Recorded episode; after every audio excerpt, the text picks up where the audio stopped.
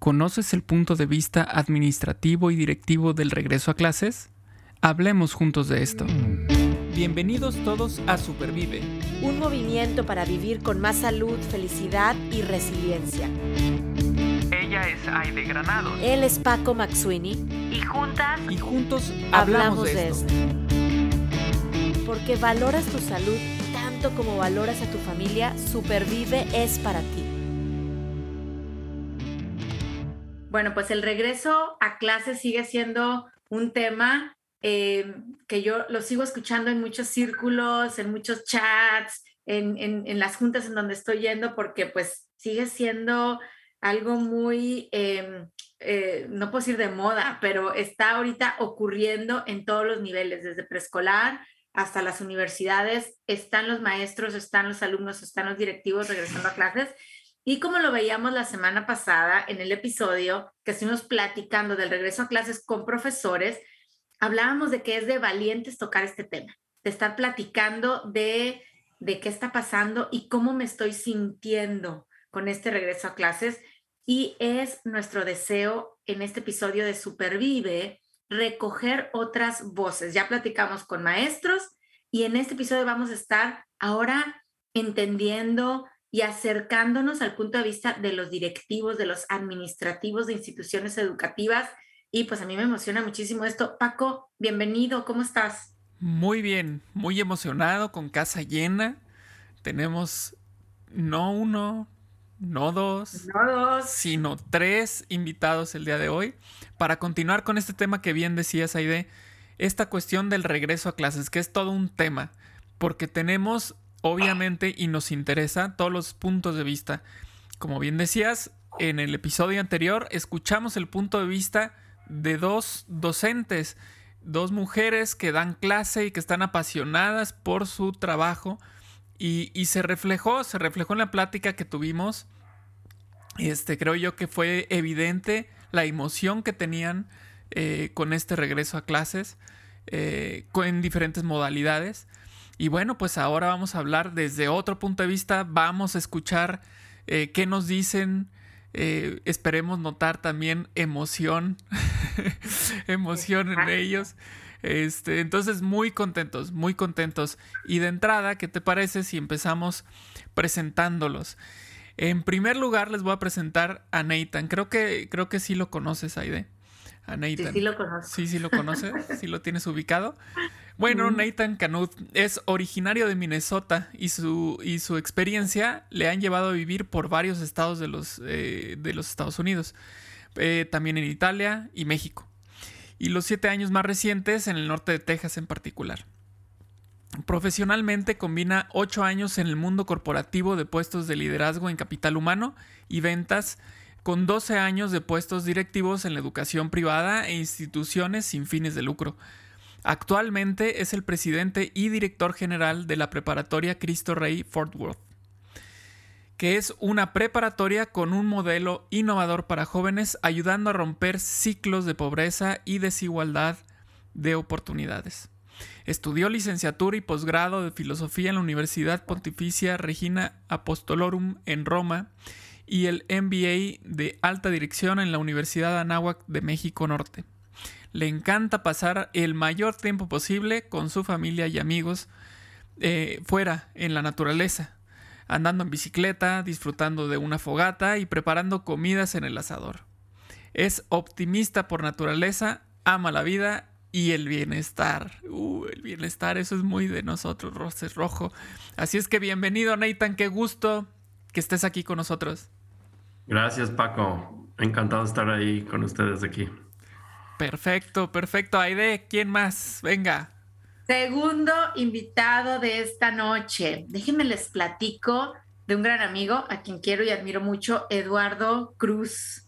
Eduardo es alumno disruptivo, distraído y rebelde, y él incursiona como empresario de la educación, convencido que para construir una mejor sociedad hay que reinventar el concepto de educación desde sus cimientos y con la sinergia de alumnos, profesores, papás y autoridades. Con este proyecto de vida, Lalo lleva 15 años como facilitador en procesos de aprendizaje y 12 de estos 15 años en el Colegio Álamos Cancún, innovando, errando y por supuesto viviendo emocionantes experiencias de aprendizaje.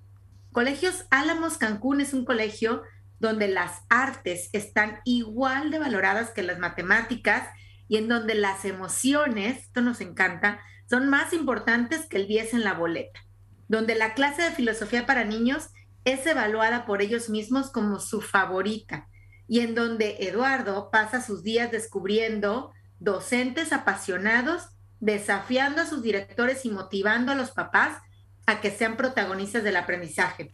Lalo Cruz es un feliz y enamorado esposo, papá de, papá de dos niñas, ciclista de corazón, CEO de Colegios Álamos Cancún, el cual forma parte del grupo Graven, un consorcio de colegios en Aguascalientes y de preschools preescolares en los Estados Unidos.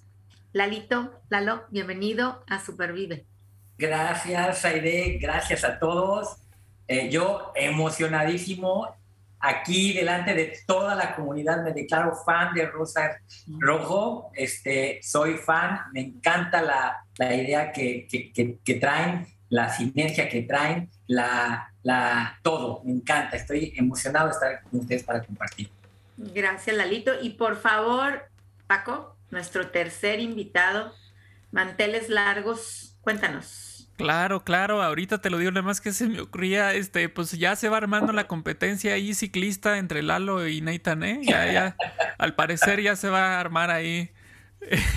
Vamos a ver qué se hace. Muy bien, bueno, pues ahí va el, el tercero, el 3 por 1 ¿no? De esta promoción del día de hoy. Miguel Ángel Burgoyne Carrera, Mike. Vamos a hablar de él con una trayectoria de 22 años en el sistema TEC de Monterrey a punto de cumplir 20 años de casado con Erika y dos hijos. Fíjate cómo hay dos, dos, dos. Hay muchos dos en estas en esta bio. Dos hijos, Sophie de 16 años y Andre de 12. Le ha tocado vivir en varias ciudades de México como Matamoros, Ciudad de México, Zacatecas, Guadalajara y Monterrey. A Miguel le ha tocado la responsabilidad de liderar equipos de asuntos estudiantiles, la vida estudiantil del, del campus comerciales, venta, consultoría y hasta dirigir en dos ocasiones un campus. Recientemente estuvo como líder de diseño e implementación de nuevos espacios educativos y ha sido invitado a formar parte como responsable de implementación, habilitación, change del nuevo modelo de gestión académica que está transformando el TEC. Él ha formado parte de varios comités ciudadanos, ha sido consejero y miembro de grupos no gubernamentales altruistas. Le encanta dar clases, apoyar en proyectos comunitarios y sobre todo, servir para sentir. Bienvenido Mike, ¿cómo estás? Qué gusto tenerte por acá. Muy bien, muchísimas gracias, muy honrado por la invitación. ¿eh? Me siento muy, muy contento de estar con todos ustedes y compartir ese espacio con Eitan y con Lala. No, hombre, bienvenido. Esto, esto va a estar, va a estar genial, va a estar genial. Entonces, bueno, Aide, arranquémonos por el principio. Bueno, vamos, vamos a comenzar, les voy a decir, con, son las mismas preguntas ¿eh? que elegimos para las diferentes voces de este, de este tema del regreso a clases, porque justamente lo que queremos ver y, y, pues em, ser empáticos justamente es con qué dice el director, qué dice el maestro, qué dice el papá, qué dice el alumno. Entonces, ahí les va la primera pregunta que tiene que ver con la salud mental. Vamos a hablar de emociones. Yo les quiero preguntar, si tuvieran ustedes que elegir tres emociones, tres, que ustedes están viviendo o sintiendo con este regreso a clases, ¿cuáles serían y por qué? Y voy a comenzar de atrás para adelante. Vamos a empezar con Mike, luego nos vamos con Lalo y luego nos vamos con Nathan y luego así vamos a, a cambiar el orden. Pero tres emociones que hoy sienten o que los definen en este regreso a clases y por qué. Mike, ¿cuáles serían las tuyas? ¿Cuáles son? Primero, pues muy contento, la verdad, después de más de 16 meses de ver los campus vacíos, este, tristes, sin, sin alumnos, eh, pues cuidando que las instalaciones no se caigan, porque pues, si las dejas se deterioran y, volver a arrancar en operaciones es muy complicado. de, también de frenar muchos proyectos este, que tiene la institución, pues ahora ver los poquitos, porque más o menos yo calculo que está entre un 15 y un 20% de, de asistencia a los campus, ya el ver que están funcionando, pues la verdad me llena de alegría, la verdad es, es, es la primera emoción. La segunda es de preocupación. Por la preocupación, ¿por qué? Porque eso no ha parado. Aquí en México, este, bueno, aquí en Monterrey parece que está peor que nunca. Eh, este, aunque las tasas ya del hospital han estado, de hospitalización han estado bajando, la verdad la tasa de contagio es la más, la más alta, la más histórica que ha, que ha tenido el Estado. Entonces sí, la verdad es preocupación de, estar muy atentos a todos los planes que tenemos, a, los seguimientos y, reaccionar rápidamente este, para que nuestros alumnos estén bien, nuestros profesores estén bien y nuestro personal esté bien. Y tercero, pues inquieto y a la expectativa de saber qué va a pasar, ¿verdad? Y, y, volver a, construir. Lo que sí sé que, que, va a cambiar el modelo, nuestro modelo de operación, nuestro modelo de clases ya cambió y creo que va a cambiar y para bien. O sea, es, lo que llegó, la enfermedad, esta vacuna que nos están poniendo, yo creo que es una vacuna también para progresar y dar otro salto a, a otro lado, por eso a la expectativa de saber que sí. Muchas gracias, Mike. Contento, preocupado, inquieto. Lalo, yo creo que es un cúmulo de emociones, eh, no, o sea, eh, en diferentes momentos, ¿no? Yo sí creo que no puedo, no podemos, no puedo quitar la incertidumbre, o sea, incertidumbre en todos los sentidos. Por una autoridad que no, que no, que no dice las cosas en tiempo, por una autoridad que dice las cosas a medias, por esperar, porque no hay una definición, una, una este, este, eh, nos toman en cuenta con todos los, los, colegios federales, no hay diferencia entre, el federal y el privado para hacer este, este, una diferenciación por motivos este, lógicos. Eh, incertidumbre porque los papás, al no darles la información adecuada, al, al, no creer en, en, en, la información este, de la autoridad, también genera mucha incertidumbre. Entonces, la incertidumbre está ahí. Eh, yo creo que es uno de los sentimientos que, existen. Pero inmediatamente también viene este sentimiento de empoderamiento y de valentía, ¿no? De, de, de, jalar para adelante con, con, con, con, toda la fuerza y con todos los protocolos que como colegio tienes que, que, implementar y que cuidar y todos los aspectos. Y en esa misma línea, eh, hijos, la empatía, la empatía porque cada familia, cada, cada niño que va al colegio, o adolescente o joven, no sabemos qué batallas libró, qué está librando ahorita después de un año y fracción encerrados o un año y fracción con, con pérdidas, con, con, salud deteriorada, con economía este, golpeada.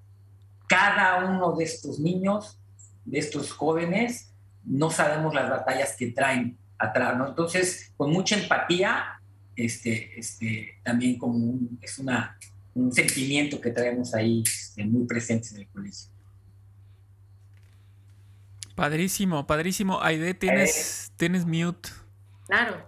Eh, no, le decía que gracias y, pensar en esa incertidumbre, empoderamiento, valentía, empatía en este regreso a clases. Gracias, Lalo. Nathan, ¿cuáles son estas tres emociones y por qué? Pues ya me pasó el memorándum, este Mike, entonces yo tenía igual. la, primera emoción que tenía era alegría, porque después de pasar un amargo rato de pasillos vacíos sin alumnos, una preparatoria sin alumnos es claramente muy triste. Y este, ver otra vez alumnos eh, al regresar a clases, pues me llena de mucha alegría. Y ver sus caras también de alegría, de ver sus amigos, compañeros, maestros, etcétera, estar ya en la rutina otra vez, como que da mucha alegría. En, en segundo lugar, diría que voy a inventar una nueva emoción que se llama pendiente. Okay. No sé si, si se acostumbra a usar en México, pero lo vamos a llamar pendiente, por no decir ansioso o ansiedad, ¿no? O sea, sentir este, un poco como decía Lalo, que también me pasó el memorándum de incertidumbre, ¿no? O sea, es, ese pendiente de, de, no saber qué va a pasar mañana, porque de verdad estos ya vamos para dos años con esto de la pandemia y parece que cuando ya agarras más o menos la onda de una parte de la pandemia, otra cosa cambia al día siguiente. Y entonces, ¿y eso cómo se va a traducir a la operación de la escuela? ¿Y qué va a pasar con los alumnos? ¿Qué va a pasar con los papás? ¿Qué va a pasar con los socios comunitarios de la escuela? Etcétera, ¿no? Entonces, ese pendiente, y, y como directivo, yo creo que siempre traes el pendiente de la salud eh, de cada alumno, de cada familia, de cada persona de tu staff, de tu personal. Entonces, y, estás creando protocolos que jamás tuvimos que preocuparnos, ¿no? O sea, ¿qué pasa si, ¿no? Si un alumno entra en contacto con alguien con contagio de COVID? Entonces, ¿cómo se maneja al día siguiente en la escuela? Y cómo se maneja para que se evite que el, que, el COVID llegue a tu escuela, ¿no? O sea, tantas cosas y protocolos y procedimientos que, que jamás, yo creo que jamás nos imaginamos que nos íbamos a topar. Pero bueno, y en tercer lugar, la esperanza. O sea, porque yo creo que este, juntos vamos a poder superar esto poco a poco. O sea, ya, ya tenemos la vacuna, aunque como decía Mike, este, sí está peor. Ahorita en Fort Worth, aquí en el norte de Texas, está, está muy mal. O sea, está ahora con la variante Delta. Pensábamos en junio que igual ya estamos del otro lado y de repente de la nada, a finales de julio, otra vez empezaron casos por todos lados, alumnos, profesores, y, y nos pegó muy fuerte. Y, y, es más, dicen que las tasas de hospitalización no han estado tan mal desde enero. Este, entonces, otra vez este Spike, pero, pero con esa esperanza que sabemos que esto también vamos a superar y juntos con mucha alegría vamos a poder este, salir adelante. Mm. Muchas gracias, Nathan.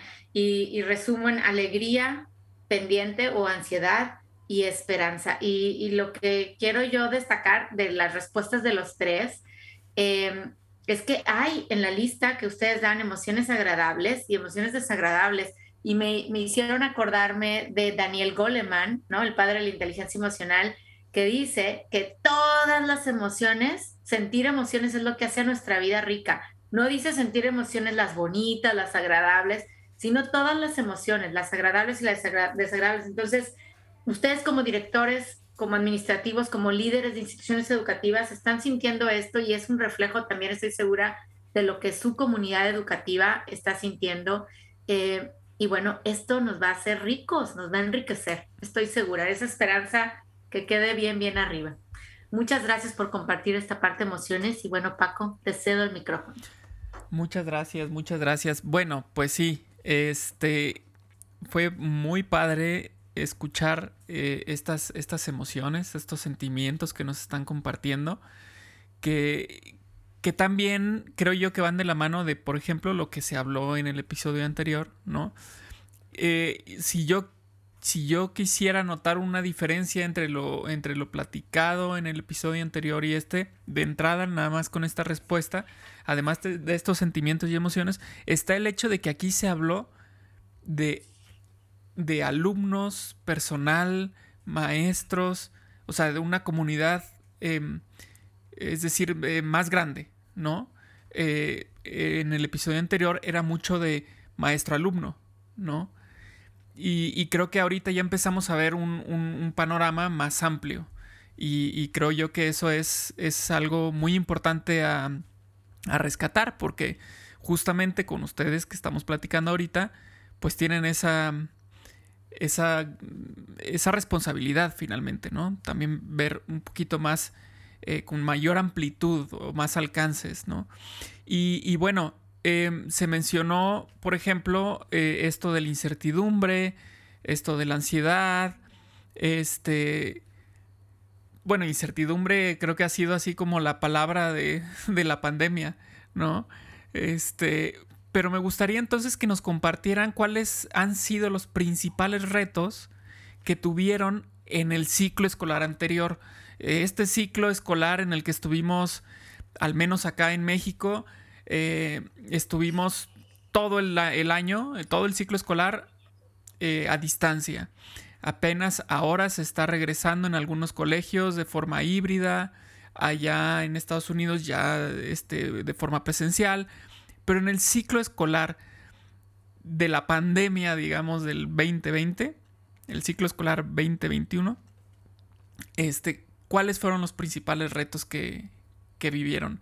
Y ahora vamos a empezar con Nathan para que luego no diga que, que le está copiando a Mike o que le está copiando a Lalo.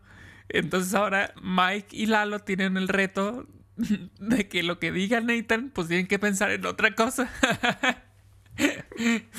Muy bien, Nathan, adelante. Gracias, Paco. Sí, no, pues el, el año, este, el año pasado sí fue de, muchos retos. Y digo, yo creo que podremos platicar muchas horas de todos los retos que, que se enfrentaba un directivo de una escuela o de, o de una universidad con esta pandemia.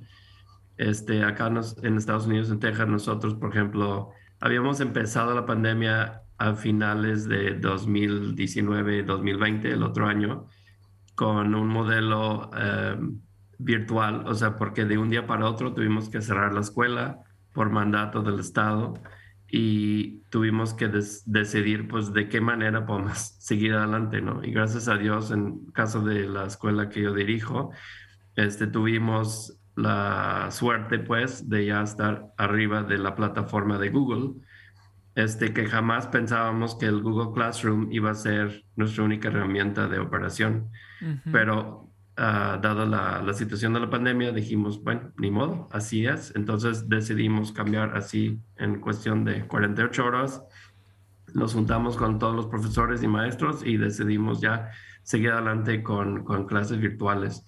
Sin embargo, ahí sin mucho tiempo que, que pensar ni, ni, de planear, fuimos por un modelo este, que le dicen aquí este, asynchronous, ¿no? Asíncrono, o sea, sin, o sea, no era como en un horario, era como un poco a demanda, ¿no? Pues los alumnos tenían que más o menos ir siguiendo este, sus clases y entregando sus tareas, pero vimos que los alumnos, o sea, su, su rendimiento académico fue para abajo, porque realmente en caso de la preparatoria, los alumnos no están acostumbrados a, llevarse la responsabilidad de su propio horario, ¿no? Y, y, si no hay esa estructura de clases y profesores y tarea y tal, como que les costó mucho. Entonces, al iniciar el año pasado, lo que decidimos hacer fue igual, empezamos igual que en México, virtual, 100%, pero tuvimos un, un, horario, un programa síncrono. Entonces era como real time, ¿no? En vivo. Entonces teníamos el horario de clases como si estuvieran en la escuela y les obligamos a que tuvieran su uniforme de cintura para arriba. O sea, si abajo están en pijamas o shorts, no sé, no me importa, no lo quiero ver. Estábamos igual, creo nosotros, ¿no? igual. No, me, me, tocaba juntas con traje, corbata arriba y abajo con shorts y chanclas, ¿no? Pero este, la comunidad. igual está siendo grabado, ¿eh? Está siendo grabado.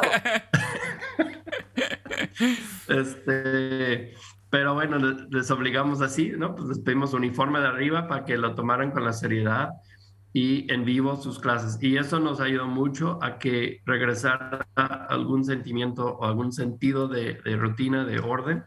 Y vimos que en ese primer semestre nos ayudó muchísimo a los alumnos a empezar a, rescatar un poco lo perdido de los meses de la, del inicio de la pandemia, ¿no? Y en el caso del segundo semestre pudimos eh, empezamos a ver varios estudios de salud mental que nos empezaron a preocupar mucho, ¿no? Entonces, unas estadísticas que espantaban de verdad de ver cuántos alumnos, cuántos jóvenes estaban considerando este pensamientos de suicida y, cosas muy negativas, muy, muy de miedo, ¿no? Y decíamos, bueno, y, y, tal vez parte de eso es porque están muy aislados, muy solitarios con esto de la de la virtualidad.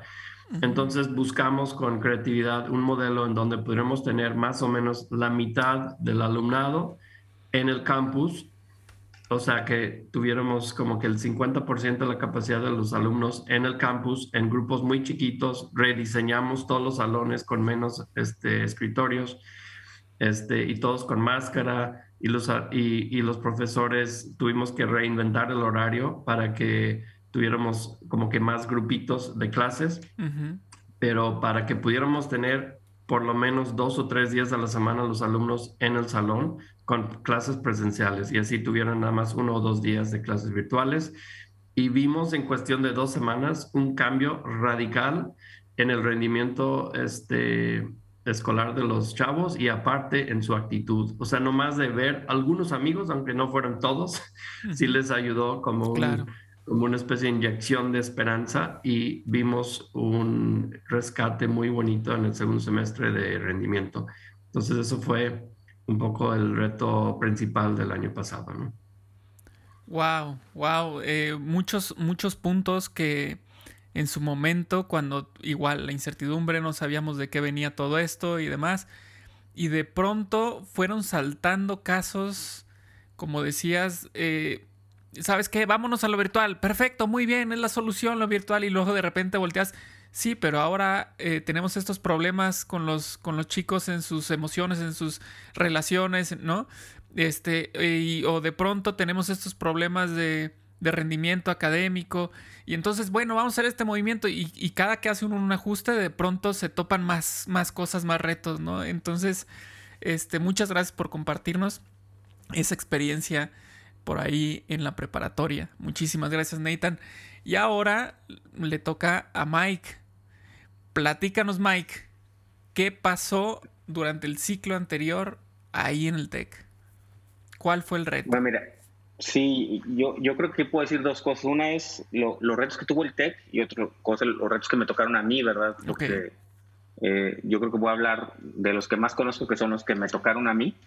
Eh, me, tocó como que, primero, mucha incertidumbre porque el, el, gobierno no, no, daba, como decía Lalo, no, no, tenía mucha claridad, no, no, no tenía, este, no sabía qué decisiones tomar. Bueno, entonces, pues, nosotros como universidad formamos un comité eh, para decir, bueno, qué era lo que teníamos que hacer hasta que nombramos, que como decía Nathan, ya no vamos a ir a clases, ¿verdad? Por, por el volumen de contagios que estaba habiendo en todas las ciudades en México.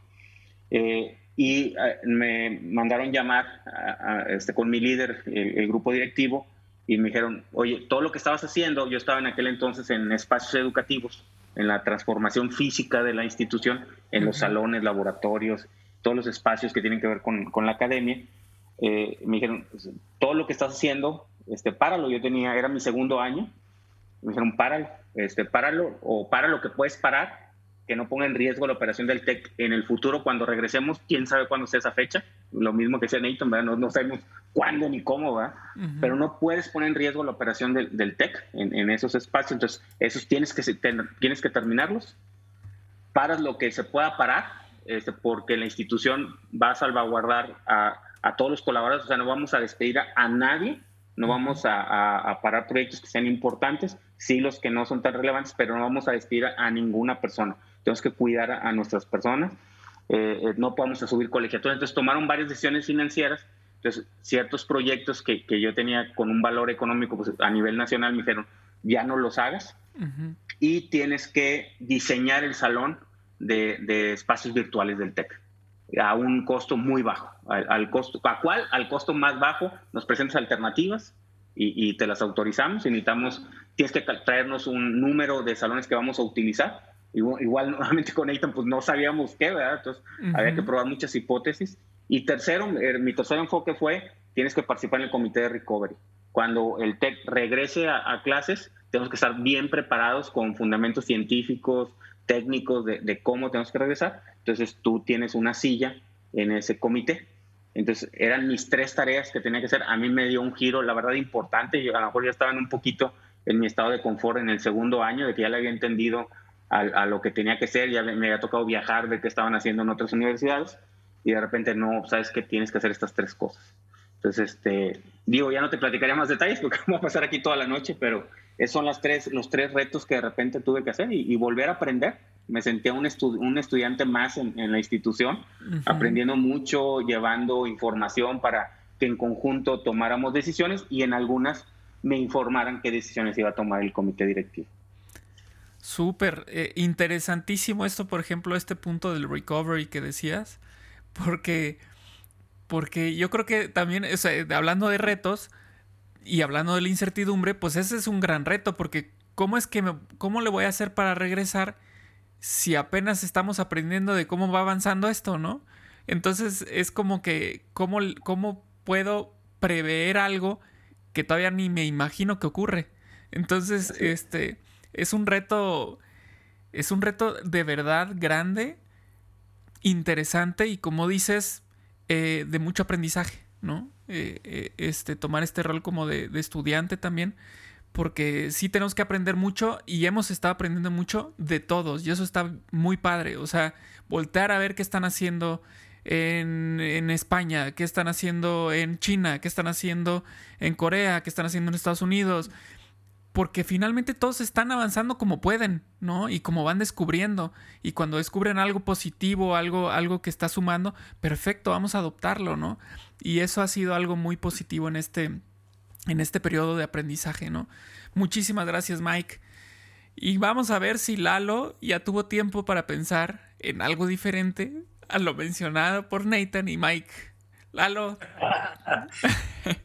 Primero, sabes que me quedé pensando mucho, Nathan, en, la palabra esperanza. Verdad que me gustó muchísimo esa, esa palabra. Eh, este, la estaba yo analizando con valentía y yo creo que empoderamiento, pero me gustó la palabra esa de esperanza, de que todo, todos si hacemos las cosas correctas va a estar bien, ¿no? Si, si, si realmente nos comprometemos con las cosas, este, con todo este proceso, las cosas tienen que salir bien. Me encantó. Eh, yo creo que hay, hay, muchos procesos, ¿no? O sea, que, que, uno fue viviendo. El Colegio Álamos eh, llevábamos un proceso ya de muchos años atrás en esto de la digitalización. Entonces, nos llegó, en la prepa era, era eh, Google Reference School, estábamos a punto de certificarnos la primaria con este, Apple Distinguished School. Eh, mis alumnos este, llaman, este, tenemos una plataforma de contenido académico, ¿no? Entonces los papás estaban acostumbrados a entrar a una plataforma. Todo eso nos ayudó muchísimo cuando entramos a, la, pandemia y en lugar de capacitar en habilidades digitales a los maestros, adelantamos un proceso que ya íbamos este, teniendo de convertir al maestro en facilitador. Entonces, lo que nos enfocamos nosotros en la academia es llevar al profesor en una capacitación para ser un facilitador del aprendizaje, porque todos estaban moviendo, no se podía dar la clase igual, ¿no? Ah, tenía que hacer clase inversa, tenía que haber este, mucho más dinamismo, saber cómo controlar al, grupo de manera digital. Entonces, como que empujamos muchísimo esta parte de, de, ser facilitadores del aprendizaje en lugar de el maestro estar dando, dando, porque no había tiempo tampoco de dar todos los contenidos, ¿no? Claro. Entonces, esa fue la cuestión académica. Voy a, nombrar eh, con, los padres de familia, porque también eh, esto del colegio es completamente integral, ¿no? Con los padres de familia tuvimos también un desafío enorme porque había que concientizarlos, había que explicar a los papás esta propuesta online, esta propuesta pedagógica en la cual menos es más para nosotros como colegio, ¿no? Menos es más, explicarles por qué los alumnos no podían estar tanto tiempo delante de la pantalla que aunque pareciera que estuvieran trabajando, si no tenemos mucho tiempo, no lo iban a estar haciendo. Entonces, explicarles que menos es más, explicarles que es una gran oportunidad, a los, o sea, le decíamos a los papás, una gran, de un aprendizaje de habilidades que presencialmente no las pudiésemos trabajar. Así de sencillo, ¿no? O sea, realmente aprovechar esta, esta crisis para poder generar habilidades que de otra manera no las pudiéramos generar y después capitalizarlas, ¿no? Entonces, explicar a los papás, porque los papás pedían horarios, ya sabes, como si fuéramos colegio normal, ¿no? O sea, presencial, ¿no? De, de, 8 de la mañana, explicarles que pues, los niños pequeños no pueden estar tanto tiempo con atención, explicarles que, que, que la clase inversa, pues decían, pues ¿para qué pago si, bien chistoso, ¿no? ¿Para qué pago si, si, si ellos tienen que analizar el tema, ¿no? O, o entender el tema antes de iniciar clases, ¿no? Entonces, la segunda parte es sí tener una comunicación muy, muy clara con los papás de estas propuestas que nosotros eh, este, este, motivamos en, el colegio. Y la tercera, que siempre para el colegio de la música es bien importante, es cómo hacer, cómo hacer para que las clases virtuales fueran emocionantes. ¿Cómo podríamos hacer para que los alumnos verdaderamente fueran atrapados, ¿no? Eh, poner al alumno en el centro de, este, de, este, de esta toma de decisiones. Esto fue, eh, fue un, momento con todo el equipo de colaboradores de innovación, de, estar pensando, y así nació hacer un departamento de medios, así literal, o sea, así, eh, contratamos a un... Este, Uy, se congeló. Y empezamos a hacer... ¿Contrataron, ¿contrataron a, a un qué? generamos un departamento de medios. Sí. A un, a un director de cine, camarógrafos, eh, el set. nuestros maestros ya hacían videos, ya hacían tutoriales, evidentemente, pero tutoriales pues con las herramientas que tenías, el iPad, un poquito de acá, un poquito de tecnología. Pero no queríamos nosotros que los maestros tan, estuvieran más preocupados por esta parte que por el contenido. Entonces, hicimos que se pusieran a trabajar en el contenido conciso, fuerte, creativo, y este departamento, ¿sí? completamente hacer que este trabajo asincrónico ¿sí? tuviera muchísima fuerza. Y nos encontramos con sorpresas padrísimas.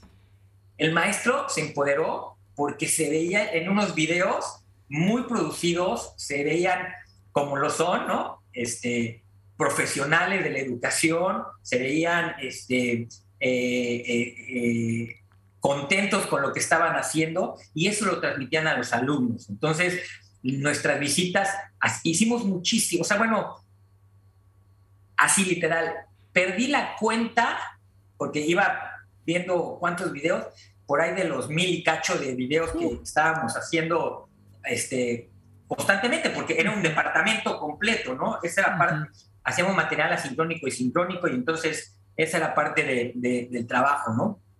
Entonces sí, este, esto de trabajar con el alumno, de, generar las aplicaciones que los hicieran hacer trabajo colaborativo, eh, hacer este, subgrupos, eh, aplicaciones que los hicieran eh, emocionante, todo, ese fue el verdadero reto para que las clases no, no, no cayeran, porque pues era complicado, ¿no? Claro. Y, eh, los niños más chiquitos con papás, los niños más grandes queriendo apagar la cámara, bueno, todo lo que se dio dentro de esta, este desafío, ¿no? Entonces, ahí las tres, ¿no? Maestros, padres de familia y alumnos. Para nosotros, por ahí va, por ahí fue. Muy bien, claro. Eh, yo creo que un, un, punto, un punto clave y que, y que se ve en las tres respuestas Mike lo dijo así, este, literalmente, eh, pero es esta cuestión de la zona de confort. Nos sacó de la zona de confort esta pandemia, ¿no? Eh, no nos preguntó, por supuesto, si queríamos, oiga, este, ¿quiere usted eh, meterse a pensar, a repensar las cosas en su negocio? En su, en su trabajo, en su forma de hacer las cosas. No, no nos preguntó, llegó y vámonos. El que se, el que se suba, el que, el que se adapta, este, le, va a seguir en el camino, ¿no? Entonces, creo yo que em, estos retos que nos compartieron eh, tuvieron respuestas distintas en los tres casos que ustedes nos están platicando, pero eh, no podemos decir que alguna está mejor que la otra o que una está mal o que una está... Fueron tres soluciones o, han sido varias soluciones a, diferentes retos y eso también es algo eh, que tenemos que valorar y que tenemos que atesorar eh, de todo este, este proceso que hemos estado viviendo.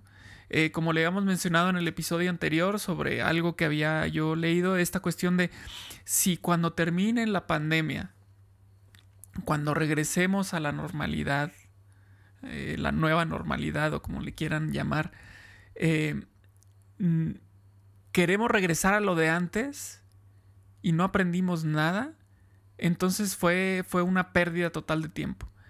Pero si nos dimos cuenta de cosas que tenemos que modificar, de cosas que tuvimos que cambiar, estructurales, de fondo, eh, creo yo que ha sido, o bueno, si esta persona creo yo que ha sido un crecimiento para todos, ¿no? Y, evidentemente yo también creo que así es.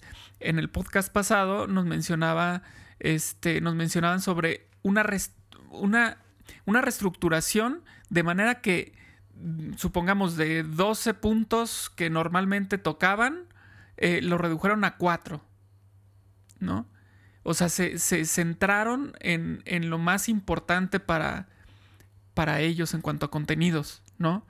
Y dices, bueno, ¿y entonces qué pasó con, todo lo demás? Porque si nada más se quedaron con cuatro, ¿qué quiere decir con todo lo que quitaron? No servía, estaba obsoleto.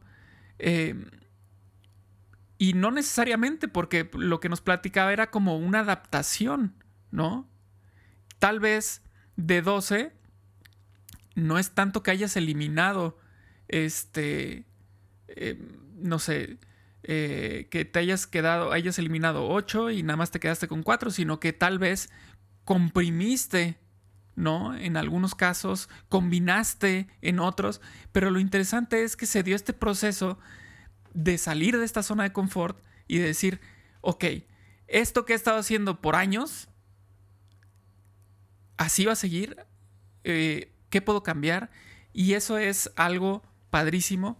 Eh, que creo yo que debemos quedarnos como una estrellita, ¿no? En la, en la frente por el buen trabajo que han realizado eh, ante, ante, esta, ante esta crisis que ha sido mundial y que a todos nos tocó y no hay, no hay manera de, este, ahora sí que de copiar los apuntes, ¿no? Porque pues todos estamos en, el, mismo barco, este, al mismo tiempo, ¿no? Entonces, em, creo yo que irnos pasando lo que vamos viendo en ese momento en tiempo real está padre no podemos adelantarnos más allá porque nadie sabe qué va a pasar más allá, ¿no? Entonces, creo yo que ha sido un proceso de muchísimo aprendizaje y ustedes nos lo han, lo han eh, hecho ver en estas, en estas respuestas.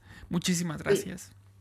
Es que al final eh, del día, Paco, eso, ya ustedes lo mencionaron, la palabra evolución, ¿no? De muy diferentes maneras, reaprendizaje, eh, hacer las cosas de manera diferente, pero pues eso de eso se trata la evolución, cómo nos vamos a estar adaptando, pues no solamente para, como, se llama este, este podcast, ¿no? Sobrevivir, sino supervivir, pues esta situación que estamos llamando hoy pandemia, el regreso a clases y hacerlo de una manera con muchos más beneficios. Lalo hablaba de nuevas habilidades, eh, Nathan hablaba ya de esperanza, Mike de toda esta parte de reaprender Qué maravilla. Y yo lo que les quiero decir es que lo estoy, lo estoy escuchando a los tres y se me puso la piel chinita de pensar en la, en la función principal. O sea, ustedes como directivos, líderes de instituciones educativas, realmente creo y los escucho y digo, a ver, han tenido dos funciones bien importantes. La primera, conciliar. O sea, ya hablaban de necesidades muy diferentes. El papá que trabaja pero tiene niños chiquitos, ¿no? Entonces quiere que todo el día esté en horario escolar porque el papá o la mamá tiene que trabajar, el maestro que no usaba la tecnología, pero ahora le dices, súbete y párate y haz un video y, te vas a convertir en experto frente al micrófono, ¿no? El alumno que ah, le gustaba, a lo mejor, no sé, más rebelde, pero ahora se tiene que poner de verdad presentable. Entonces están conciliando ustedes como líderes, como directores, y al final del día están innovando. O sea, gracias en verdad, los quiero felicitar, pero les quiero agradecer, porque si no fuera por esa visión de seguir innovando, pues no digo que las escuelas ahora sí que cerrarían o no funcionarían, o sea, los alumnos no tendrían lo que necesitan tener, ¿no? Es esta parte de formación, este, este acompañamiento, no nada más académico, emocional también. Si es que gracias por, conciliar y gracias por innovar y ser flexibles. Ahora, eh, esta pregunta que hizo Paco pudiera parecer como, ay, bueno, pero es que el año pasado ya terminó. Y, y, se las hacemos, o sea, ¿cuáles fueron los retos del año pasado? Porque yo creo firmemente que aprendemos de la historia, ¿no? Eh, y este año está empezando un nuevo ciclo escolar 2021-2022 y yo sé que Lalo, Nathan, Miguel, sus instituciones educativas tienen recursos diferentes, están mejores, ustedes están mejor preparados para seguir sirviendo. Entonces, mi siguiente pregunta es, ¿cómo pinta este 21-22? ¿Y cómo te preparas tú como líder en una institución educativa para que esto, este próximo ciclo escolar sea exitoso, con los nuevos recursos tecnológicos y de salud. Entonces ahora le quiero preguntar a Lalo primero, no le ha tocado a Lalo primero, ahora le va a tocar a Lalo. ¿Cómo, cómo, ¿Qué estás haciendo, Lalo? ¿Cómo te preparas? Este, mira, primero, sí es cierto de la innovación, un poco creo que todos los colegios nos vimos obligados, presionados, empujados a innovar, pero algo que decía Paco y yo creo que hay que tomarlo muy, muy en cuenta es que también hay que hablar con muchísima claridad de, de no solamente la innovación, ¿sí? sino esta pregunta de profundidad. ¿Qué hacíamos con todo lo demás? O sea, ¿por qué entonces pudimos este, temas de 10 de 10 temas ponerlos en, en cuatro. Estábamos dando mucha paja, no estábamos haciendo el punto importante de la educación. ¿Qué quiero decir? Hay, hay ruido ahí. ¿Qué quiero decir? Es hacer la pregunta es como, ¿qué es lo verdaderamente importante después de esta pandemia para regresar a clases? O sea, ¿dónde está verdaderamente lo importante? O sea, lo que dábamos por sentado que es el, socioconstructivismo, ¿sí?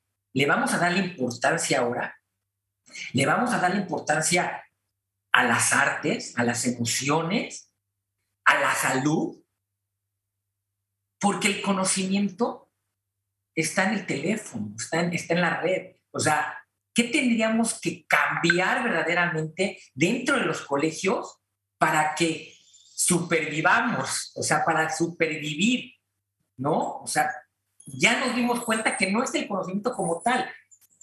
Nos contratan para eso, pero creo que los colegios podemos sacar lo mejor de lo de la digitalización, como es darles oportunidades de poder buscar en las redes con mucho más fuerza, construir el conocimiento dentro de una red, hacer muchísimas cosas, pero dentro del colegio supervivir.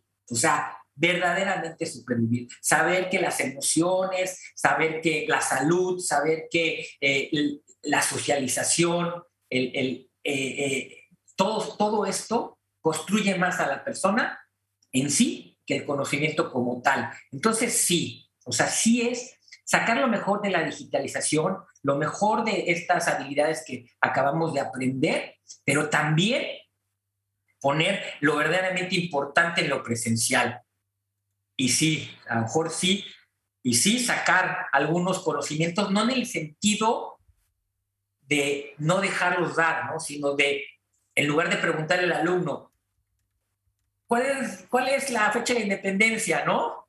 Preguntarle, ¿y para ti qué significa la independencia? ¿no? O sea, no es que no le hayamos dado, sino para él, ¿qué significa ser un, ciudadano con independencia libre, ¿no? Entonces, es completamente diferente. Entonces, yo sí creo que hay que, hay que, esta innovación va mucho más allá. Hay que quitar lo que no servía en, en, la educación tradicional, literalmente cortarlo, ¿sí?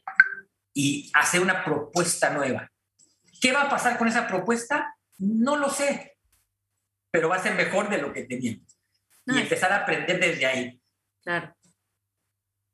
Con esto de los protocolos de salud, pues no hay de otra, no es, no es una regla, es una concientización de la salud, es una concientización de lo que verdaderamente sin salud no tienes oportunidades. Entonces, pues para allá va, ¿no? Entonces, yo creo que es por ahí, ¿no? O sea, este, sí, hay que, sí hay que replantearnos completamente el, el el, colegio, ¿no? La, academia.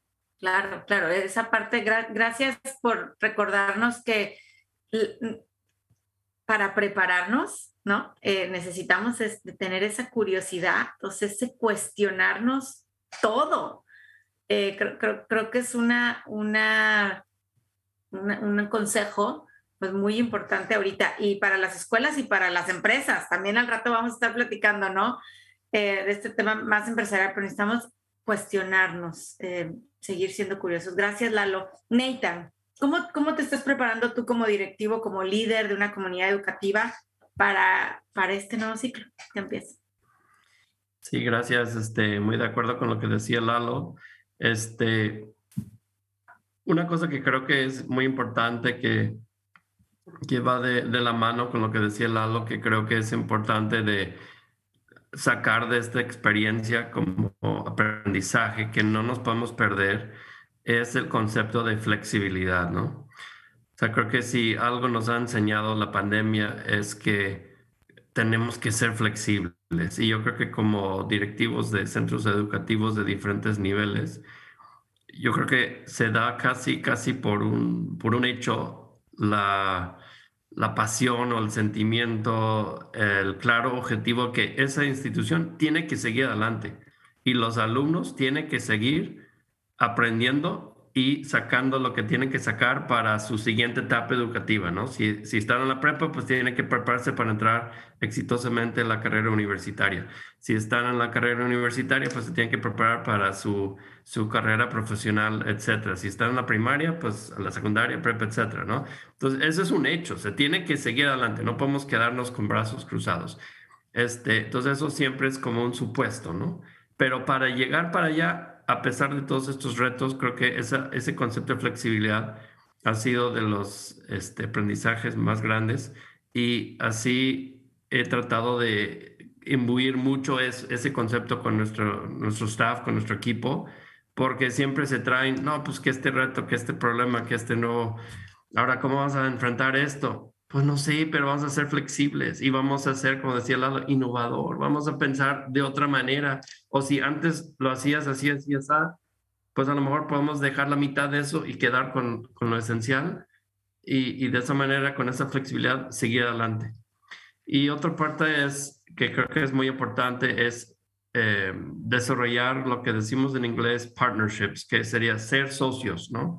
Entonces hay que ser socios con los maestros, hay que ser socios con los papás, los padres de familia, hay que ser socios con los que en mi caso nuestra prepa es eh, una prepa para, para jóvenes de escasos recursos, entonces también tenemos que seguir recaudando fondos y ver de qué manera podemos eh, seguir con las finanzas para que la escuela siga adelante, ¿no?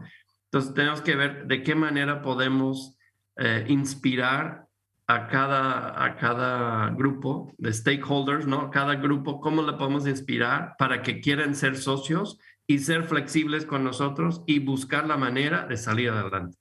Entonces, eso creo que esos dos conceptos creo que nos han ayudado mucho a enfrentar cualquier tipo de reto y, y, y, ver, pues hay que seguir adelante entonces de esa manera, ¿no? Y, y ahí tú preguntabas cómo, así como en lo personal, cómo tú te preparas, pues yo tres cosas rápido, cuidado personal, creo que nos ha enseñado la pandemia que hay que cuidarnos a nosotros mismos, si no al rato después nos pasa el Zoom aires y al rato no podemos ni ver porque tanto Zoom y tanta junta y tal, nos secamos un poco de dar. Entonces tenemos que también cuidarnos nosotros.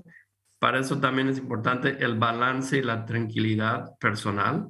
Hay que buscar ratos de silencio, de estar afuera en la naturaleza, de respirar, de estar con la gente que amas, para tener ese balance, para que tú como líder puedes volver a, inspirar y, y, vivir esa flexibilidad. Y en tercer lugar, la fortaleza, porque estas situaciones que los tres hemos comentado de nuestras experiencias, pues le puede cansar a, a, a cualquiera, ¿no? Entonces hay que ser fuertes, pero fuertes con esa esperanza como me encanta la palabra supervivir, ¿no? O sea, que como decía, hay que supervivir en la escuela. No basta sobrevivir la pandemia, hay que supervivirla. Entonces, hay que supervivir en la prepa, hay que ayudar a estos jóvenes a que no dejen que estas eh, experiencias de vida nos traigan para abajo. Al contrario, hay que supervivirlos y hay que salir para adelante y llevar todos estos diferentes aprendizajes que finalmente son aprendizajes de vida que nos van a servir a todos, independientemente de nuestra edad, nos, nos tienen que servir para después, en el futuro, enfrentar nuevos retos con esa misma flexibilidad y este, ganas de, de supervivir. Muchas gracias. Gracias, Nathan, por recordarnos el tema de cuidado personal, porque creo que como institución, pues ya ustedes están eh, como punta de lanza, ¿no? Empezando eh, y dirigiendo muchos esfuerzos para prepararnos para este ciclo escolar, pero también el ejemplo arrastra. Entonces, el hecho de que ustedes estén empezando con este tema de cuidado personal lo van a llevar a un cuidado de comunidad. Hace poquito eh, leía un artículo justamente del famoso self-care, ¿no? Aquí el autocuidado, ¿no? Qué importante es, claro, es muy importante cuidarnos eh, física, mentalmente, ¿no? Eh, somos cuerpo, alma y espíritu, pero también cómo llevarlo a la comunidad y ustedes como líderes pues lo, lo, están llevando. Mike, ¿cómo te preparas tú? ¿Cómo te estás preparando para este ciclo escolar? Eh, ahora sí que me va a tocar decir lo mismo, pero diferente, porque coincido totalmente con Lalo y con Nathan. primero, nos preparamos en, en, como decía Lalo, en hacer bien lo que, lo que sabemos hacer eh, todos los días, que es dar clases, ¿sí? Entonces es cómo, cómo damos 500 mil clases a la semana en el nuevo modelo virtual eh, eh, con una muy buena calidad y, cómo estarlas monitoreando todas para, para, detectar sus áreas de oportunidad y estarlas mejorando día a día, porque tampoco somos perfectos, ¿verdad? Este, o, o, hay diferencias, como decían hace un momento, unos son muy tecnólogos, otros no, otros son más humanistas. Bueno, entonces, ¿cómo vas las mejores prácticas, irlas permeando rápidamente para dar esos momentos especiales en las clases, que fue lo mismo que comentaron, pero no más estoy diciendo, les decía, lo mismo pero diferente.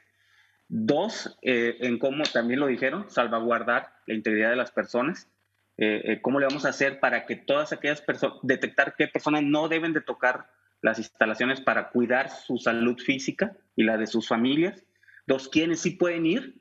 Este, ir de qué manera cómo vamos a estar monitoreando las instalaciones, desde la entrada hasta inclusive las aguas, las aguas grises y las aguas negras, estarlas monitoreando para ver si el virus no está allí porque no lo pudiste detectar en la entrada. O sea, cientos de protocolos ahí este, para, para, para hacer que, que, las cosas no se agraven. Y tres, este, evolucionar en un modelo operativo de tal manera que la institución no caiga en una crisis económica y pueda seguir cumpliendo con lo que está comprometida en el momento y no comprometer el futuro cercano. Este, y, tuvimos que cambiar nuestra manera de trabajar. Este, estamos encontrando cosas muy padres que antes, eh, ahorita puede sonar un despilfarro, a volverlas a, si queremos regresar el día de mañana y queremos hacer eso, va a sonar a ser un despilfarro, porque era una, ahorita lo vamos a decir, es una tontería cómo gastábamos dinero en eso, ¿verdad? Pero nunca nos lo habíamos cuestionado porque era normal. Ahora que lo estamos viendo de otra manera y lo vemos de otra manera, decimos, esto no vale la pena ya volverlo a hacer, esto sí vale la pena multiplicarlo. Entonces, serían las tres cosas, la, hacer las cosas bien que debemos de hacer bien, que es nuestro core, la, salvaguardar la integridad de todos, de todos en, la comunidad y este, nuestro modelo este, operativo, sobre todo protegiendo el presente y el futuro. Perfecto, perfecto. Muy bien, ese, ese resumen que nos acabas de dar, Mike, de las respuestas de Nathan y Lalo. no, no te creas, tu aportación fue, fue muy buena. Eso, eso que, que dijiste también de, de pronto nos topamos con esta realidad en la que dijimos, ¿por qué hacíamos esto? ¿No? O eso nos pasa no nada más en, esto de la escuela, sino nos pasa, o nos pasó eh, con la pandemia y nos ha pasado en otros momentos, cuando dices, caray, ¿y cuál era la necesidad de hacer eso, no? ¿Por qué lo hacía así, no? Es esta historia de, ¿sabes? De que cuentan de una receta familiar, eh, de un, de un pescado este, en el sartén, ¿no? Y entonces decía la receta, la, la, mamá le dice a la hija, este, tienes que preparar así el pescado, tienes que cortarle la cola, este, más o menos a esta altura, y entonces lo echas en el sartén y lo preparas. Y la niña dice, oye mamá, pero ¿por qué tengo que cortarle la cola? Ah, no sé, así es la receta de la abuelita. Y, y entonces la niña va y le pregunta a la abuelita, oye abuelita, ¿por qué tu receta del pescado es cortarle la cola? Y dice, ah, no, eso no importa. Lo que pasa es que mi sartén era pequeño y no cabía el pescado completo, entonces yo lo partía y ya. ¿No? Entonces, creo que, ha sido momento de cuestionarnos el por qué estamos haciendo las cosas, ¿no? Y si tenemos que recurrir a, a por ejemplo, en este caso que, acabo de decir, al origen, ¿no? A la abuelita, pues tal vez ahí nos vamos a dar cuenta de muchas respuestas que, que, son así como que, ah, pues mira, yo haciéndolo de esta, de esta manera porque pensé que así tenía que ser, ¿no? Entonces, bueno, muchísimas gracias, muchísimas gracias por esas respuestas. Y bueno, vamos cerrando esto. Y va a ser, como nos gustan los retos, Este, y como estamos hablando de retos, pues ahí les va el siguiente reto. Y va a empezar Mike. La pregunta es, em, ¿qué necesitamos o qué necesitan ustedes de parte de los profesores, de los padres de familia, de los alumnos, para que se cumpla la vocación de la institución en la que ustedes están? Ya Nathan hizo un poco de trampa y mencionó esto en su respuesta anterior. se ve hace que ya tenía el acordeón ahí. Este, pero entonces, ¿cómo, ¿cómo es que todos, porque Nathan mencionó que era importante involucrarlos a todos, ¿no? A profesores, padres de familia, a los alumnos, pero ¿cómo es que nosotros, por ejemplo, yo que soy padre de familia, o yo que soy docente, o yo que soy el, eh, este, de intendencia, o yo que soy este, alumno, ¿cómo le puedo hacer para ayudarte a ti, directivo, en, este, en este reto que, se, que, nos planteamos ahora, para que tú sigas cumpliendo esta vocación educativa? Mire, yo creo nuevamente igual y, desde mi perspectiva puedo a lo mejor estar dejando de ver algo, pero lo que yo creo es ser conscientes eh, eh, y proactivos.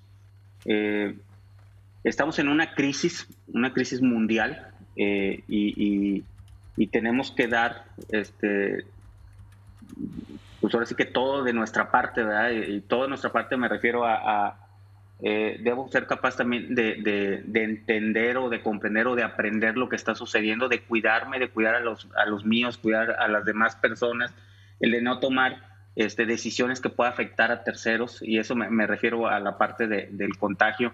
También ser sensible que si se toman ciertas decisiones, ¿qué, qué, es lo que hay de esa decisión de, fondo? Por ejemplo, oye, no me gustan las, no me gusta a mí la virtualidad, no, me, no quiero aprender en la virtualidad, me choca Oye, pero si es la manera en que vas a proteger a la gente, pues apoya, ¿verdad? Siendo sensibles. O este, eh, lo que le pasó a, muchas escuelas de que, oye, mi hijo lo voy a sacar de la escuela porque no va a pagar una colegiatura, decía Lalo, ¿verdad? Y lo voy a escribir en una escuela pública porque es igual.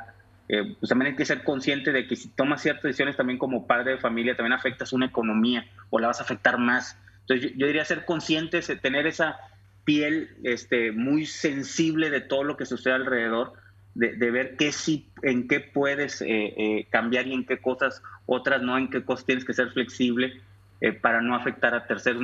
obviamente cuidarte tú primero, cuidar a tu familia primero, pero ahora sí que lo voy a decir muy abierto, demasiado abierto, perdón por decirlo tan abierto, pero es que si soy muy específico, este, creo que puedo perder mucho. Y lo mismo como profesor, oye, yo soy profesor y, no me gusta dar clases virtuales, pero entonces, ¿qué es? ¿Pierdo mi trabajo? ¿O hago un gran esfuerzo para aprender de, mis compañeros profesores y dar esa clase padrísima, perfecta, como dice Lalo, acompañado de, una este, persona que sea más técnica, o como dice Nathan, hacerme más humanista y más sensible de que mis alumnos tienen afectación? O sea, tengo que ser consciente, sí, muy consciente y proactivo a dar esos grandes pasos. Y perdón por ser tan general, pero la pregunta sí está muy difícil de, contestar. Espero poder haber este, aportado un granito de No, por supuesto, por supuesto. Sí, es que, a ver, dices que eres muy general, pero en realidad nos dijiste dos cosas, ¿no? Eh, dos cosas que es consciente y proactivo.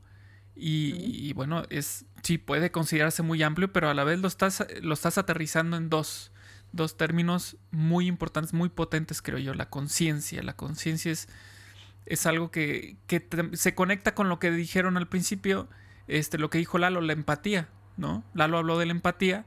Bueno, la conciencia tiene mucho que ver con la empatía. Y, si se fijan, pues ahí vamos amarrando estas, estas ideas. Muchísimas gracias, Mike. Bueno, pues ahora sigue Lalo. Lalo, ya te veo ahí como que, como que ya te estás durmiendo o qué? No, no te creas. No, para, no, para nada. es que ya es tarde. No, no, no, para nada, para nada. Estoy, estoy, sigo emocionadísimo y, la verdad que siempre se aprende y esto este, me estoy llevando mucho aprendizaje de, todos. No, estaba bromeando. Platícanos, Lalo. La, la, la empatía es real y no está peleada con el generar la conciencia con firmeza. Mira, a todos, a todos de manera integral, papás, alumnos, este, colaboradores, todos en el colegio, tenemos que verdaderamente ser comunicar con muchísima eficacia lo que está sucediendo y ser claros, o sea, por muy claros. Yo les decía a los papás, a ver papás, la sana distancia, el uso correcto del cubrebocas dentro del colegio de los alumnos es un reflejo de lo que vivieron en casa.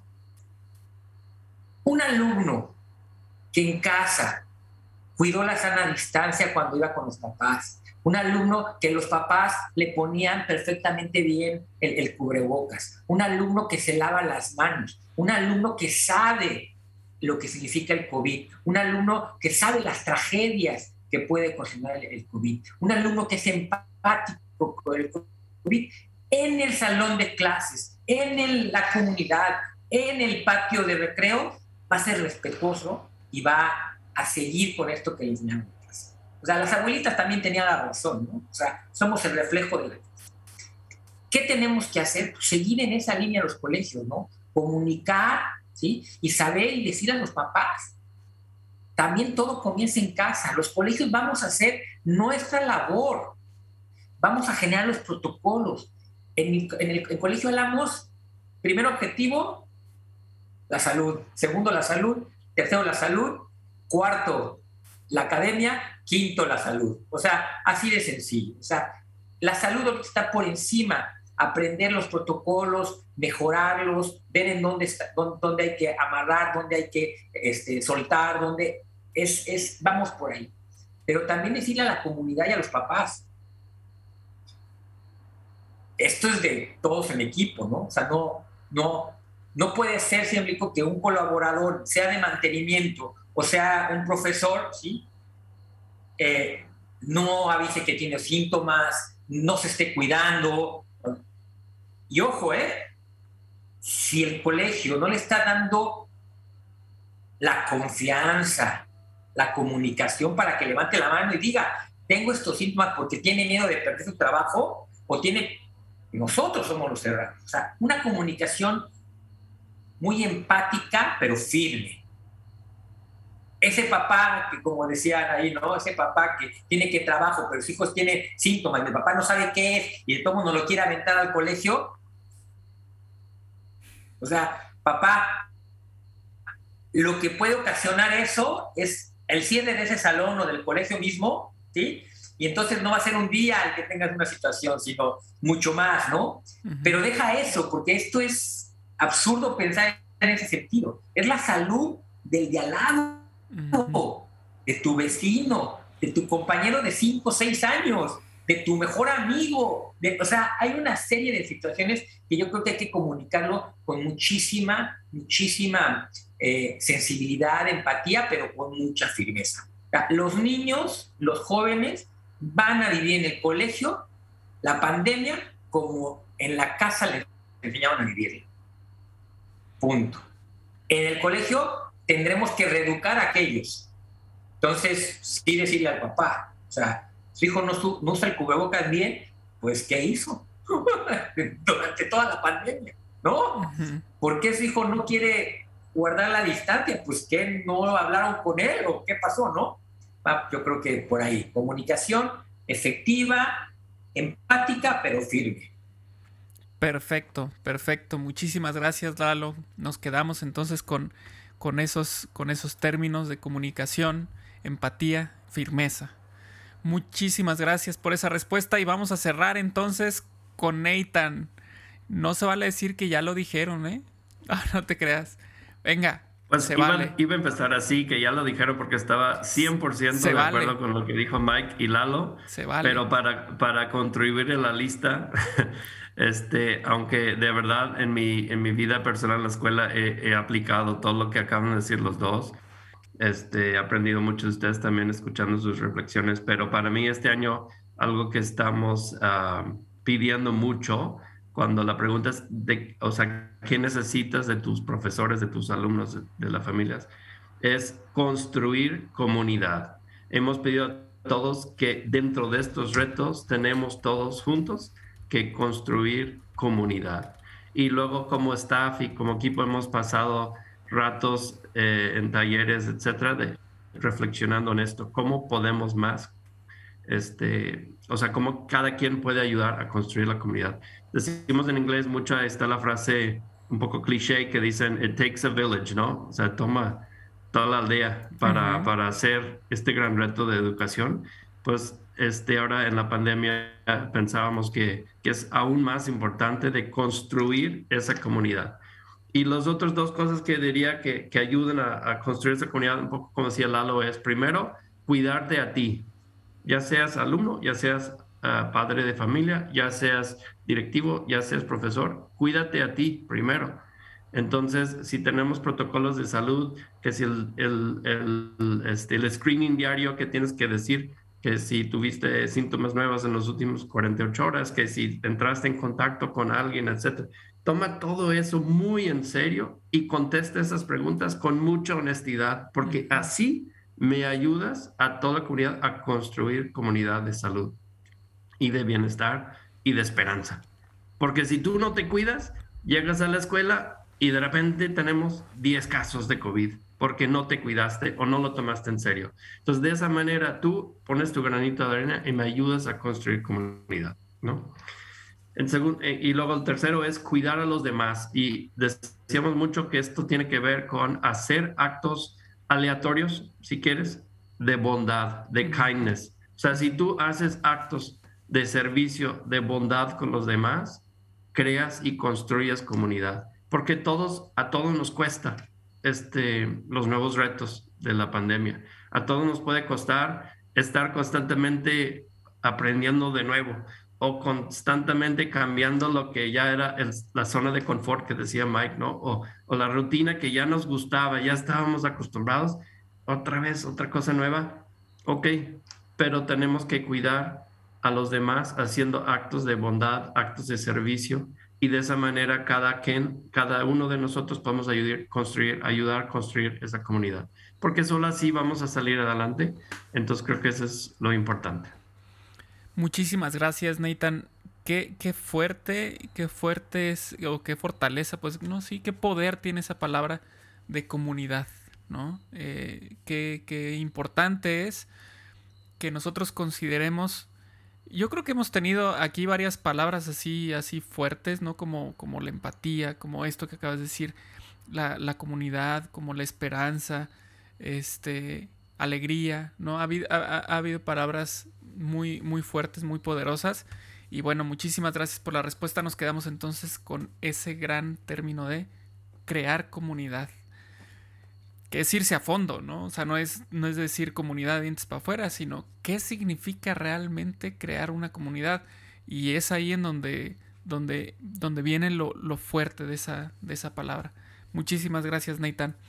Muchísimas gracias Mike, Lalo, Nathan. Llegamos al final de este gran episodio. Eh, con, Qué bárbaro, con tanto, con tanto que, aprender, con tanto que compartir. Este, de verdad nos quedamos con mucha, mucha información muy valiosa. Y resulta que nosotros terminamos todos los episodios con una actividad en particular. Todos se ponen a bailar, a cantar. No, no se crean. Este, tenemos, Aide y yo tenemos un libro eh, que dice 99 cosas que me traen felicidad o alegría. Y entonces, em, aquí normalmente los invitados seleccionan el número, pero aquí son tres y, y, luego para ponernos de acuerdo, pues tendría que ser un piedra, papel o tijera y luego que no, que yo no perdí. Entonces mejor vamos a hacer que Aide nos diga un número al azar, totalmente al azar. ¡Oh! Y yo eh, voy a leer acá en el libro a ver de qué trato eso y entonces cada quien nos va a contestar esta, esta pregunta que nos va a hacer el libro. Entonces, venga, Aide, dinos el número. Bueno, en lugar, en lugar de decir un número, lo que voy a hacer es hacerle así al libro y vamos a ver en cuál cae. ¿Ok? Venga. Entonces, va a ver que nos hace feliz este que yo. El número 43, Paco. 43, muy bien. El número 43. Muy bien. Una historia que siempre te hace reír. Platícanos una historia que siempre te hace reír. Vamos a empezar con Nathan. Mira, ya se está riendo. porque la que me vino a la mente no lo puedo contar porque tenemos este audiencia familiar, hay que ser apropiados. Ok. Este, una, una historia que siempre me hace reír, este, ah, habrá, habrá tantas. híjole, para seleccionar nada más una, perdón, me... me... No, es, bueno, si ya la tiene Lalo o Mike. Es, es como los chistes que luego se nos olvidan. La, la, la hago fuerte en la que lo piensa. Esta historia es una cuestión educativa, chistosa. En el colegio, eh, en este plan de innovación y de romper con, con, con, con lo, que, lo cuadrado de un colegio, tenemos nuestra, esta parte de quitar creencias, ¿no? Y entonces, eh, dentro de esas creencias está el que cometer, cometer errores no es nada malo, sino es una cuestión de aprendizaje. Entonces, somos valientes y nos aventamos y esta parte la, la contagiamos con los alumnos, ¿no? Entonces, este, estoy con mi hija haciendo tarea, ¿no? Y entonces ahí ayudándole, no sé qué, y no sé qué, y de pronto le digo, ¿qué onda? Tienes cinco malas, ¿no? Y entonces se voltea mi hija y me dice, papá, tengo derecho a equivocarme. Vámonos. Y yo así de, claro. esto, yo, lo impulsé desde el colegio, ¿no? Claro. Entonces yo, ¿qué le digo, no? ¿Qué le digo? ¿Qué le digo, no? Sí, claro. eh, me encantó por un lado, pero por otro lado, como papá, dices... Híjole, sí. No puedes equivocarte en estas cosas tan sencillas, ¿no? Y entonces, este, pero me, me encantó la posición. Papá, tengo derecho a equivocarme. Y entonces yo así de... Claro, ¡Ah! Faltó que te dijera, este, hay unos talleres muy buenos que dan en la escuela. sí, sí, sí, Y entonces, y digo, y, él, y me encantó porque es parte de lo que hacemos en el colegio, ¿no? Esto de, no es que no signifique, o sea, el error tiene que tener un aprendizaje y tiene una metodología para que verdaderamente sea aprendizaje, ¿no? Uh -huh. O sea, no es de comete los errores que quieras, porque a veces se confunde, ¿no? No, no es que comete los errores, es que tiene un, un, un, un este, una fórmula para poder atacar las cuestiones con, cuando hay, algún error, pero ya la seguridad de, de, los niños, porque mi hija tiene 7, 8 años, este, ya la seguridad de ellos de decir, te puedo equivocar, es válido, no pasa nada, ahorita lo corrijo, ahorita lo, lo, vuelvo, lo vuelvo a hacer, uh -huh. me, me, encantó, porque sí es romper con esta parte tradicional del colegio, ¿no? Claro, claro, muy bien, muy bien, muchas gracias Lalo. Ahí un, un aprendizaje de parte de tu hija. Muy bien, Nathan, ¿ya pensaste en tu historia? Sí, Venga. bueno, pues ya, ya encontré otra este, que puedo contar. Este, tuvimos un evento el año pasado en la, en la primavera, fue de los primeros eventos que pudimos tener porque fue, decidimos hacer algo y fue afuera, ¿no? Entonces decidimos que estando afuera al aire libre, pues ya quitaba muchos de los riesgos de estar, afuera, de estar adentro, etc. ¿no? Uh -huh. Y teníamos una, una señora muy linda este, que es chofer de nuestros camioncitos de la escuela y organizamos un torneo de un, de un juego que aquí se llama cornhole, que son unas tabletas con unos hoyos y, uh -huh. y uno avienta unas bolsitas llenas de frijoles secos, ¿no? Uh -huh. Para meterte al hoyo, ¿no? Entonces, esta señora con otro chofer se hicieron un equipo y se, y se, se inscribieron al torneo. Y este, los dos eran choferes, entonces este, al momento me tocaba como maestro de ceremonias anunciar qué equipos este, iban a, que, cuáles les tocaba competir, ¿no? Y no había visto su, el, el nombre de su equipo y ellos bien chistosos pusieron el nombre en inglés You're Driving Me Crazy, ¿no? O sea, que me vuelven loco. Y, y, ellos eran los choferes, ¿no? Entonces, yo estaba antes de que el torneo empezaba, este, calentándome igual porque estaba yo en el torneo y aventando las pelotas este, de, de las bolsitas al hoyo y me junté con este equipo de choferes y, y le dije a la señora, oye, pero sabes jugar y yo bien, bien buena onda explicándole las reglas y, y hacía como si no sabía nada, no las aventaba así a la loca. Y dice, no, pues con razón, este, tu equipo se llama You're Driving Me Crazy, ¿no? Uh -huh. Este, pero bueno, ya empezando el torneo, resulta que ella la estaba tirando súper bien y de repente la tiraba y ¡vas! Y me metí en el hoyo y dije, no, pues me estás es echando este, pura ahí que tú sí sabías y tal finalmente el equipo de los choferes llegó con un chorro de socios cooperativos y, y bienhechores de la escuela. Llegaron ellos al mero final. Entonces, este, están en el último partido y ganamos segundo lugar por los choferes, ¿no? Porque you're driving me crazy. Entonces me dio mucha risa. Entonces siempre que la veo en, el pasillo le grito, hey, you're driving me crazy. Y ella es una señora grande, este, bien alegre y siempre se, se ataca la risa. Y, ya tenemos el trofeo de segundo lugar en, en, mi oficina gracias a los choferes. Esto siempre nos da alegría eso. Súper, estaba eh, aplicando la de, la de los taúres de, del billar que van y y se hacen los que no saben y entonces tú llegas, apuestas y vámonos, te despelucan ahí en una en un ratito. Exactamente. Así es, muy bien, Nathan. Mike, venga. No se valen las de Pepito, ¿verdad? Eh, pues si son de clasificación A, ahora no te quedas la que tú quieras. Seguimos, seguimos, seguimos en, línea, ¿eh? Seguimos. Exacto, grabando. Pues digo, pues tengo, tengo muchas, ¿verdad? Más que historias, anécdotas, este, y, soy de eso que soy, soy presa de bullying de, de, un grupo de, de, muy, muy queridos amigos y sin agraviar a los presentes. Y, y, tengo, y hay de que inclusive la, la, la, conoce a lo mejor en su propia versión, ¿verdad? Yo la voy a contar en mi versión. A ver, yo, yo puedo decir, si es de campamentos, yo puedo decir. Sucede que en una de, de tantas eh, que cometí de esas, que, me, que hoy por hoy me taco yo mismo de, la risa es, eh, me invitaron a dar una dinámica de gestal eh, a un grupo eran como 25 chicos no y, y era una donde hacían introspección eh, y tienen una persona enfrente y tienen que pensar en, en algo que a esa persona este, le quisieran decir para, para hacerla sentir bien y, y, y una virtud este, reflejarla no pero obviamente hay un speech previo para calentar los ánimos y hacer que la persona abra su corazón y, diga eso, ¿no? Entonces yo no sé, en ese lapsus brutus, ¿verdad? Estaba yo tan emocionado, tan metido en la dinámica y cuando estoy diciendo una palabra clave de gestal, eh, que ahorita la digo al final, yo estoy viendo que los participantes, lejos de estar metidos en la dinámica y casi que al borde de la lágrima, se están aguantando la risa porque tienen los ojos cerrados. Están aguantando la risa, están aguantando. Y yo, ¿qué está pasando? Pero yo, y yo súper metido en el speech y dándole así con, sacando todo el alma y volteo y a, y, y a, los otros chicos que también son parte del staff, volteo y es sí, de plano atacados de la risa, ¿verdad? Como yo no tiene los ojos vendados, atacados de la risa. Hasta que me doy cuenta que hay, decir, hay una palabra clave que es díselo.